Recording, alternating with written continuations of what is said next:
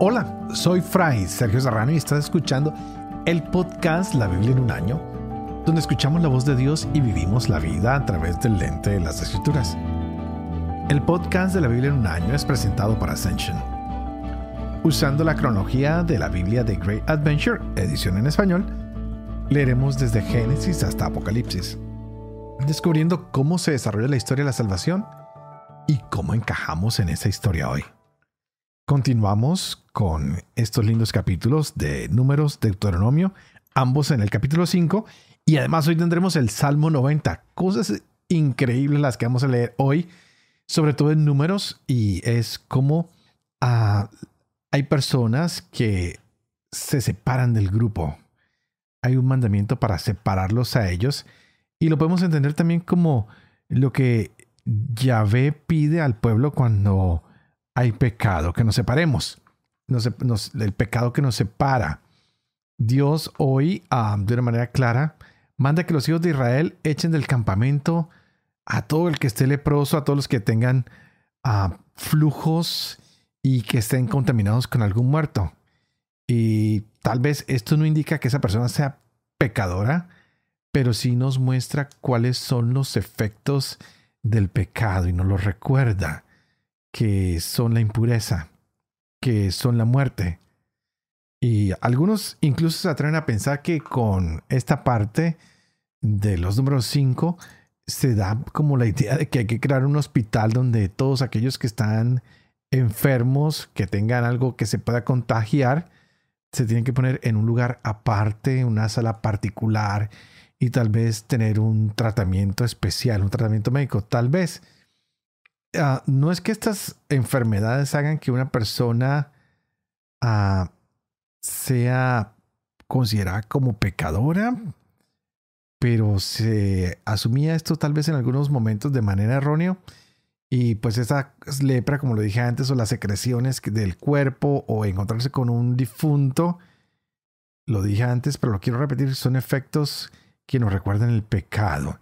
Y entonces con esto ya ve lo que quiere decirle a Israel es, oye, tú debes de separarte de todo lo que se parezca o te acerque al pecado, porque ahora tú vas a marchar a la tierra prometida. Y creo que esto es una analogía para nosotros el día de hoy. Que aunque nosotros queramos caminar hacia la tierra prometida, tenemos que dejarnos organizar y ordenar por Dios y tratar de buscar una vida en la pureza. Por eso en el bautismo nos visten de blanco y nos dicen que a través de las enseñanzas y consejos de nuestros padres y padrinos, que nos mantengamos puros hasta que nos llegue el momento de encontrarnos cara a cara con Dios. Así que hay cosas muy lindas el día de hoy. Como lo dije, estaremos leyendo números capítulo 5, Deuteronomio capítulo 5, Salmo 90. Este es el día 56. Empecemos. Números capítulo 5 Dijo Yahvé a Moisés, manda a los israelitas que echen del campamento a todo leproso, al que padece flujo y a todo impuro por contacto de cadáver. Los has de echar, sean hombre o mujer, fuera del campamento, los echarás, para que no contaminen su campamento donde yo habito en medio de ellos. Así lo hicieron los israelitas, los echaron fuera del campamento. Los israelitas lo hicieron tal como había dicho Yahvé a Moisés. Yahvé dijo a Moisés, di a los israelitas, si un hombre o una mujer comete cualquier pecado en perjuicio de otro ofendiendo a Yahvé, el tal será reo de delito. Confesará el pecado cometido y restituirá la suma de que es deudor más un quinto. Se la devolverá a aquel de quien se ha hecho deudor.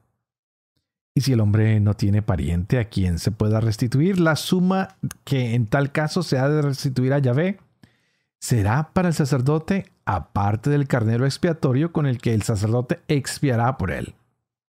Y toda ofrenda reservada de lo que los hijos de Israel consagran y presentan al sacerdote será para éste. Lo que cada uno consagra es suyo, pero lo que se presenta al sacerdote es para el sacerdote. Yahvé dijo a Moisés, Di a los israelitas, cualquier hombre cuya mujer se haya desviado y lo haya engañado, ha dormido con ella, un hombre con relación carnal, a ocultas del marido, ella se ha manchado en secreto, no hay ningún testigo, no ha sido sorprendida. Si el marido es atacado de celos y recela de su mujer, la cual efectivamente se ha manchado, o bien lo atacan los celos y se siente celoso de su mujer, aunque ella no se haya manchado, ese hombre llevará a su mujer ante el sacerdote y presentará por ella la ofrenda correspondiente, una décima de medida de harina de cebada. No derramará aceite sobre la ofrenda, ni le pondrá incienso pues es oblación de celos, oblación conmemorativa para recordar una falta.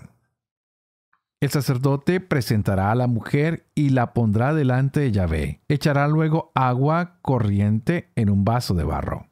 Y tomando polvo del pavimento de la morada, lo esparcirá sobre el agua. Pondrá el sacerdote a la mujer delante de Yahvé, le descubrirá la cabeza y pondrá en sus manos la oblación conmemorativa, o sea, la oblación de los celos. El sacerdote tendrá en sus manos las aguas de amargura y maldición. Entonces el sacerdote conjurará a la mujer y le dirá, si no ha dormido un hombre contigo, si no te has desviado ni manchado desde que estás bajo la potestad de tu marido, sé inmune a estas aguas de amargura y maldición. Pero si estando bajo la potestad de tu marido te has desviado y te has manchado durmiendo con un hombre distinto de tu marido, el sacerdote entonces proferirá sobre la mujer este juramento y dirá el sacerdote a la mujer, que Yahvé te ponga como maldición y execración en medio de tu pueblo, que haga languidecer tus caderas e infle tu vientre que entren estas aguas de maldición en tus entrañas, para que inflen tu vientre y hagan languidecer tus caderas. Y la mujer responderá, Amén, amén. Después el sacerdote escribirá en una hoja estas imprecaciones y las borrará con las aguas amargas. Hará beber a la mujer las aguas amargas de maldición y entrarán en ella las aguas amargas de maldición. El sacerdote tomará entonces de la mano de la mujer la oblación de los celos, balanceará la oblación delante de Yahvé y la presentará en el altar. El sacerdote tomará de la oblación un puñado, el memorial, y lo quemará sobre el altar, y le hará beber a la mujer las aguas.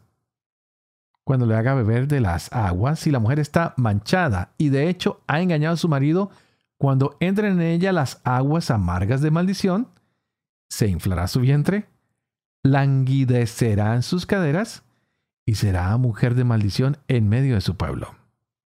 Pero si la mujer no se ha manchado, sino que es pura, estará exenta de toda culpa y tendrá hijos. Este es el rito de los celos para cuando una mujer, después de estar bajo la potestad de su marido, se haya desviado y manchado, o para cuando un hombre atacado de celos recele de su mujer entonces pondrá a su mujer en presencia de Yahvé y el sacerdote realizará con ella todo este rito. El marido estará exento de culpa y la mujer cargará con la suya. Deuteronomio capítulo 5 Moisés convocó a todo Israel y les dijo, Escucha Israel los preceptos y las normas que yo pronuncio hoy a tus oídos Apréndelos y procura ponerlos en práctica.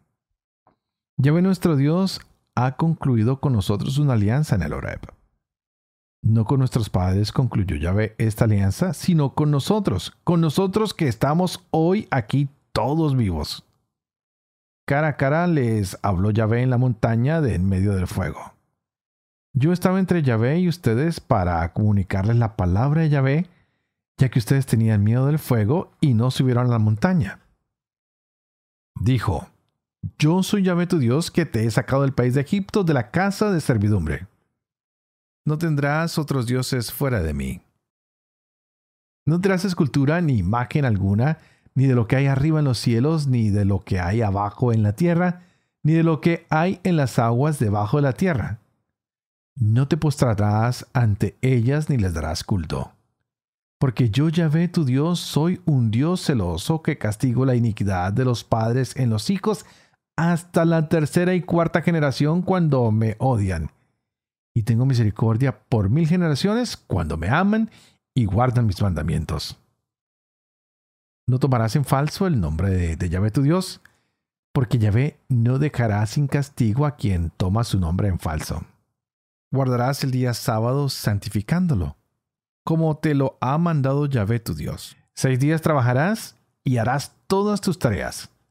Pero el día séptimo es día de descanso consagrado a Yahvé tu Dios.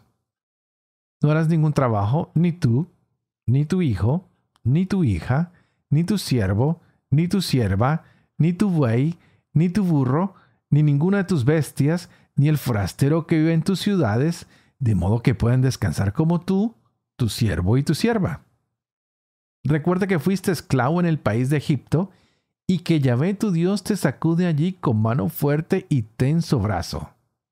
Por eso Yahvé tu Dios te manda guardar el día del sábado. Honra a tu padre y a tu madre como te lo ha mandado Yahvé tu Dios para que se prolonguen tus días y seas feliz en la tierra que Yahvé tu Dios te da. No matarás. No cometerás adulterio. No robarás. No darás testimonio falso contra tu prójimo. No desearás la mujer de tu prójimo. No codiciarás su casa, su campo, su siervo o su sierva, su buey o su burro. Nada que sea de tu prójimo estas palabras dijo Yahvé a toda la asamblea de ustedes en la montaña de en medio de la nube ardiendo y el nubarrón con voz potente. Y nada más añadió. Luego las escribió en dos tablas de piedra y me las entregó a mí. Cuando ustedes oyeron la voz que salía de las tinieblas mientras la montaña ardía, se acercaron a mí todos ustedes, jefes de tribu y ancianos, y me dijeron, Mira, Yahvé nuestro Dios nos ha mostrado su gloria y su grandeza y hemos oído su voz en medio del fuego. Hemos visto en este día que puede Dios hablar al hombre y seguir este con vida. Pero, ¿por qué hemos de morir por ese fuego que nos va a devorar? Si seguimos oyendo la voz de Yahvé nuestro Dios, moriremos. Pues, ¿Qué hombre ha oído como nosotros la voz del Dios vivo? Hablando de en medio del fuego y ha sobrevivido? Acércate tú a oír todo lo que diga Yahvé nuestro Dios y luego nos dirás todo lo que Yahvé nuestro Dios te ha dicho. Nosotros lo escucharemos y lo pondremos en práctica. Yahvé oyó sus palabras y me dijo, He oído las palabras de este pueblo, lo que te han dicho está bien todo lo que han dicho. Ojalá fuera siempre así su corazón, de modo que me temieran y guardaran todos mis mandamientos, y de esta forma serían eternamente felices, ellos y sus hijos. Ve a decirles, vuelvan a sus tiendas. Tú quédate aquí junto a mí. Yo te diré a ti todos los mandamientos, preceptos y normas que has de enseñarles, para que los pongan en práctica en la tierra que yo les doy en posesión. Cuiden pues ustedes de proceder como Yahvé su Dios les ha mandado. No se desvíen ni a derecha ni a izquierda. Sigan en todo el camino que Yahvé su Dios les ha trazado. Así vivirán, serán felices y prolongarán sus días en la tierra de la que van a tomar posesión.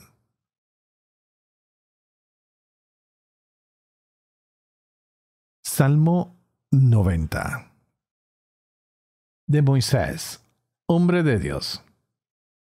Señor, tú has sido para nosotros un refugio de edad en edad. Antes de ser engendrados los montes, antes de que nacieran tierra y orbe, desde siempre hasta siempre tú eres Dios.